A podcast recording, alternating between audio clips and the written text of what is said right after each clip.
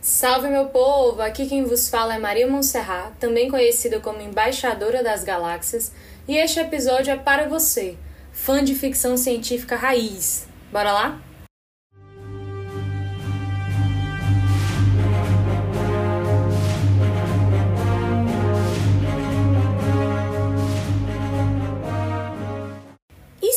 O sistema internacional estivesse em um estado de guerra constante?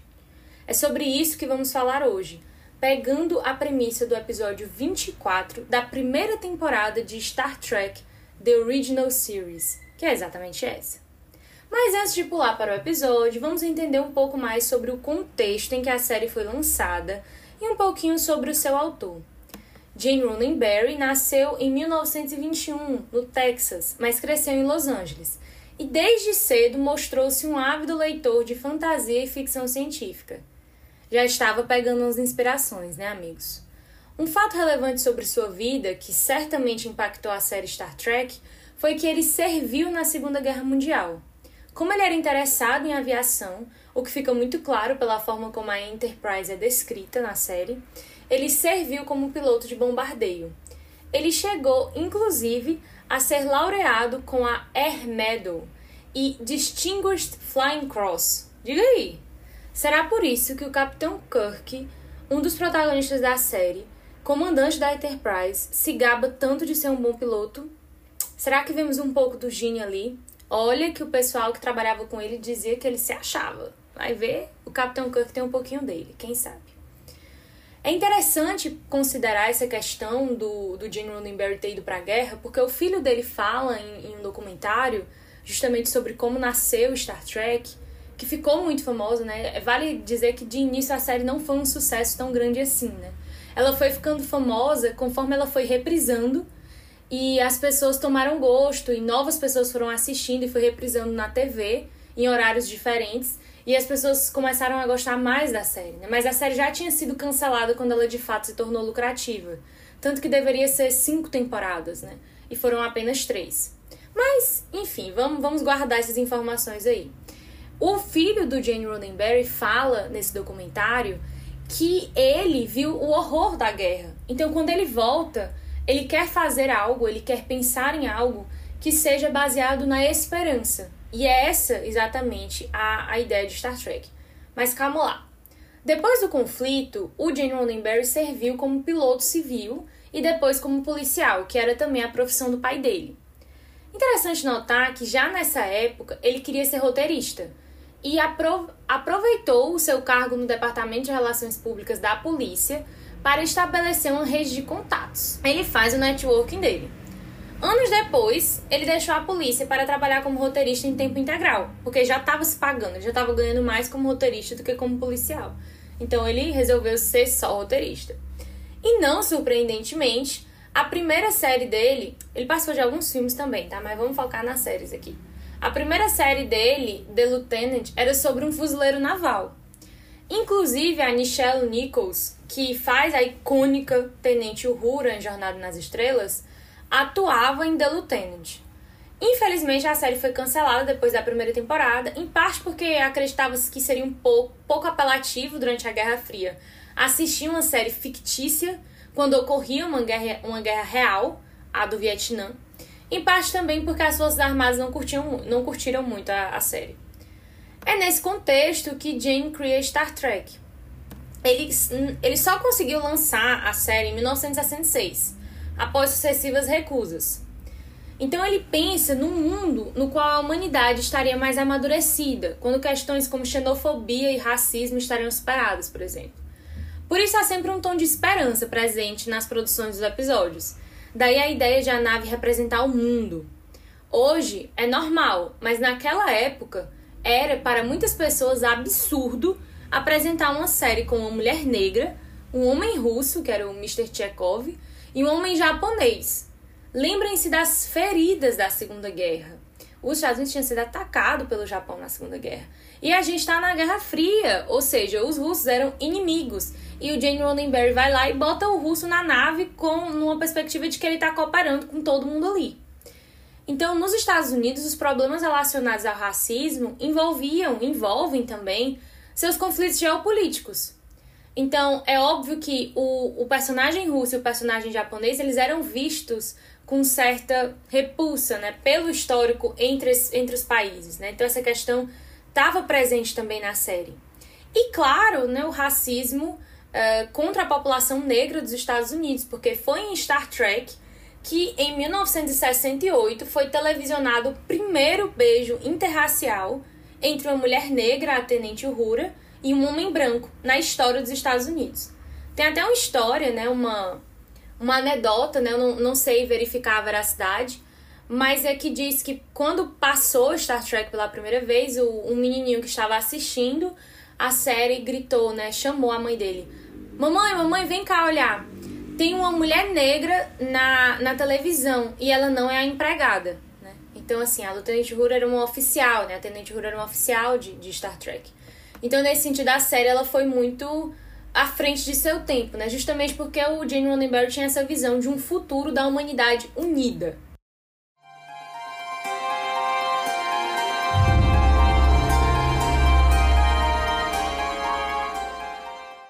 Na linha do tempo estabelecida pelo criador da série, a humanidade entra na Terceira Guerra Mundial. Tenho certeza que nenhum ouvinte tremeu ao escutar isso. Estamos todos bem tranquilos, não está acontecendo nada. Não tem nenhum conflito geopolítico importante nesse momento. Então, assim, não tem para que se preocupar. Para completar, é claro que essa guerra devastadora envolve armas nucleares. Mas pelo menos, gente, ele fala que foi por volta do ano de 2050. Então, assim, temos um tempinho ainda se ele estiver certo.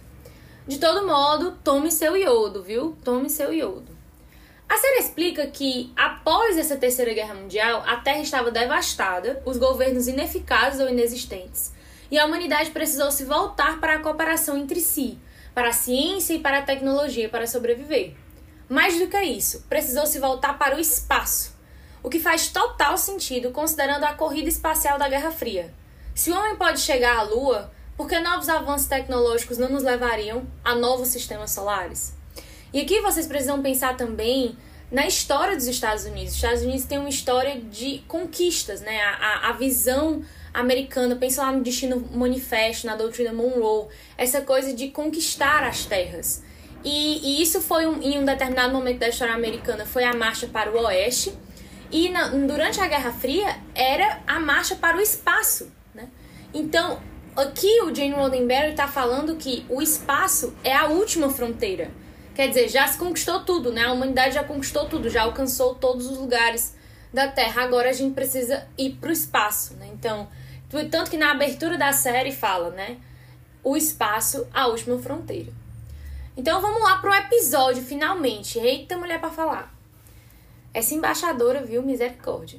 Em uma ficção científica, na qual viajar entre os sistemas solares é como viajar de um continente a outro, uma guerra com 500 anos de duração entre dois planetas mata 3 milhões de civis por ano. Essa é a premissa do episódio 24 da primeira temporada da série original de Star Trek. Mas como suportar a destruição causada por um conflito militar por tanto tempo? Para além das mortes, como, como manter um sistema de governo minimamente organizado em meio a uma guerra tão longa? Porque assim, né? Vocês sabem que guerra é um negócio bagunçado. O próprio Captain Kirk fala isso durante o episódio, né? War is a messy business. Então é um negócio que bagunça tudo, né? A, prejudica a infraestrutura, enfim. Então como é que eu consigo manter 500 anos de guerra? A resposta encontrada pelos dois planetas é simples. A guerra será travada entre computadores. Eita, que o pessoal que estuda guerra cibernética aqui já se tremeu todo. Eles calculam, com base no local e intensidade do ataque, a quantidade de mortos e a população, a fim de salvar sua própria civilização da destruição total, coloca-se em filas rumo a uma máquina de desintegração. Olha só que louco! Nenhuma cidade é bombardeada ou saqueada, nenhuma criança passa fome, nenhum remédio deixa de chegar aos hospitais. todas as contrariedades de um conflito armado são superadas, exceto as mortes que continuam acontecendo por 500 anos. Cinco séculos, minha gente.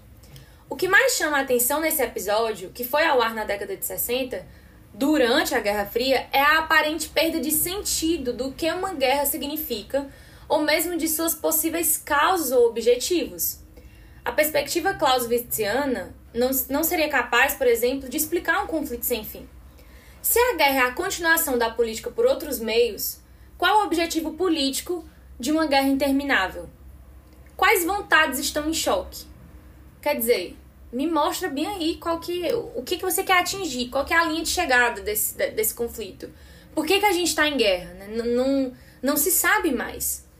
E aqui é interessante considerar algumas perspectivas sociológicas e psicológicas sobre essa sociedade, a sociedade é, do episódio, né, apresentada no episódio. Há um alto senso de dever presente. Dois povos que se sacrificam diariamente para salvar o que consideram ainda mais importante do que suas vidas, sua cultura. Uma vez que a aparente única outra alternativa seria a destruição total de suas civilizações. A guerra é tão parte de sua realidade quanto comer e dormir. É parte de seu passado, seu presente e até então, inevitavelmente, seria parte de seu futuro. Veja, a paz neste contexto não é nem mesmo considerada. Afinal, como seria possível depois de tantos anos? Como seria possível uma paz com eles? Quem baixaria as armas primeiro sem ter a certeza de que o inimigo faria o mesmo? Percebam, as decisões de guerra e paz são tomadas por pessoas sujeitas a erros, preconceitos, percepções enganadas e incertezas. Também isso deve ser levado em consideração. A Valerie Hudson fala muito sobre isso quando ela vai explicar sobre a questão dos tomadores de decisão. Né? Então, assim, embora o episódio não apresente uma sociedade que louva a guerra, o sofrimento diante de tantas mortes é perceptível no semblante dos personagens, Quer dizer, isso aqui não é uma, uma sociedade de guerreiros, como seria, por exemplo, os espartanos, ou como são apresentados algumas tribos vikings. Não é isso, né? Não é uma sociedade de guerreiros. São, pelo contrário, é uma sociedade de pessoas extremamente organizadas, né? Limpinhas ali, tudo bonitinho, querem tudo organizado. Então, elas não querem o terror da guerra, elas não querem as consequências da guerra. Mas elas também não sabem como sair daquela situação. Então há certo constrangimento sistêmico que os leva a crer que a guerra é inevitável, bem como percepções enganadas por parte dos líderes de que conversas visando a paz seriam impossíveis. Os líderes acham que ah, não tem jeito, é essa nossa situação, não tem o que fazer, então vamos lá, vamos continuar sacrificando a nossa população, que entra em máquinas de desintegração sempre que os computadores vão lá e calculam o um ataque. Apesar da ordem geral da Starfleet de não intervir em assuntos interplanetários, olhe, veja só, qualquer semelhança com a realidade é mera coincidência. Brincadeira, não é coincidência não. O Gene Roddenberry realmente tinha essa ideia de que é, depois dessa terceira guerra nuclear é, que aconteceu na Terra, os seres humanos foram se reestruturando, formaram governos regionais, por exemplo, uma União Europeia, e logo depois passaram a um governo global, como a ONU, só que assim, não, como, não a ONU como a gente conhece, né? Embora o símbolo da Starfleet muitas vezes até lembre o, o, os, a projeção azimutal da, da ONU. Mas não essa ideia de, bom, um governo, uh, um governo que assimile culturas, né? Mas que as respeite de tal maneira que elas possam coexistir e, e juntas, né, cooperarem. Mas, enfim, tem essa ordem de não intervenção mais ou menos parecido com o que seria a ordem de não intervenção que a gente tem no nosso sistema internacional hoje. Ou seja, você não pode sair por aí se metendo nos assuntos dos outros. Os países fazem isso? Fazem, mas em tese não pode, né? Não intervenção. Cada estado tem a sua soberania de, de agir como acha que, que deve. Agora, apesar dessa ordem da Starfleet, o, e apesar dos apelos do embaixador que os acompanha, né, eles estão no, no episódio eles estão viajando com um embaixador que queria estabelecer relações com aquele planeta e não sabia que aquele planeta estava em guerra. E o último contato que eles tinham tido com o planeta tinha sido muitos anos atrás, e inclusive a nave tinha, a nave que, que foi em busca desse contato com esse planeta, essa nave se perdeu. Então eles vão realmente para investigar, eles querem estabelecer relações. E aí quando chega lá, guerra. O Capitão Kirk, apesar de tudo isso, né, o Capitão Kirk decide por fim a matança. Ele diz: Eu não, não aguento isso aqui, isso aqui não faz nenhum sentido. Então ele destrói os computadores responsáveis pelos cálculos de cada, entre aspas, né, batalha. A inevitável suposição do inimigo de que o planeta em questão não estaria cumprindo o acordado levaria a uma batalha real com destruição concreta, a não ser que o governo enviasse uma proposta de paz. Então era assim, os computadores calculavam as mortes de cada batalha e aí as pessoas entravam em uma máquina de desintegração. Então morreram 15, 500 mil pessoas aqui na capital. 500 mil pessoas na capital entravam nessa máquina de desintegração. Se as máquinas são destruídas e os computadores são destruídos, então o, o inimigo, né, ou seja, o pessoal do outro planeta, suporia que eles estavam então querendo entrar no conflito real, numa batalha real. Então esse era o grande medo dos líderes é, do planeta, de que eles entrassem em uma batalha real. E aí o episódio não mostra detalhadamente como as negociações ocorreram depois que a Enterprise deixa aquele sistema solar. Mas não raras são as vezes que se a intervenção de um terceiro, um conflito não chega a pelo menos um cessar-fogo. Se pensarmos na teoria dos jogos, o episódio apresenta uma situação na qual os jogadores optaram pelo equilíbrio de Nash, que é o resultado apresentado em um jogo não cooperativo. Quer dizer, os dois jogadores, neste caso os dois planetas, não têm como saber qual seria a ação do outro, porque não há comunicação entre eles. Por isso, aceitam um resultado que é horrível para ambos, mas não o pior possível, o inaceitável, que seria a destruição completa de suas civilizações. Quer dizer, eu não sei o que o meu inimigo vai fazer se eu parar de mandar a minha população entrar nas máquinas de desintegração. Eu suponho que ele vai me atacar de fato. Então, por isso, eu continuo fazendo o que eu já vinha fazendo e a gente não tem uma linha de comunicação, então não tem como sair disso. Aí o Capitão Kirk vai lá e fala: Vamos conversar. Então, vale lembrar de novo o contexto da série, né? Guerra Fria. Então, esse medo de um Armagedon nuclear, ele era muito presente na vida das pessoas. A gente tá sentindo um pouquinho disso agora, né? Mas naquele tempo era real, era, era muito presente. Então o episódio traz elementos disso, como o telefone vermelho, uma linha direta entre Washington e Moscou estabelecida após a crise dos mísseis em Cuba, ocorrida entre 16 e 29 de outubro de 1962.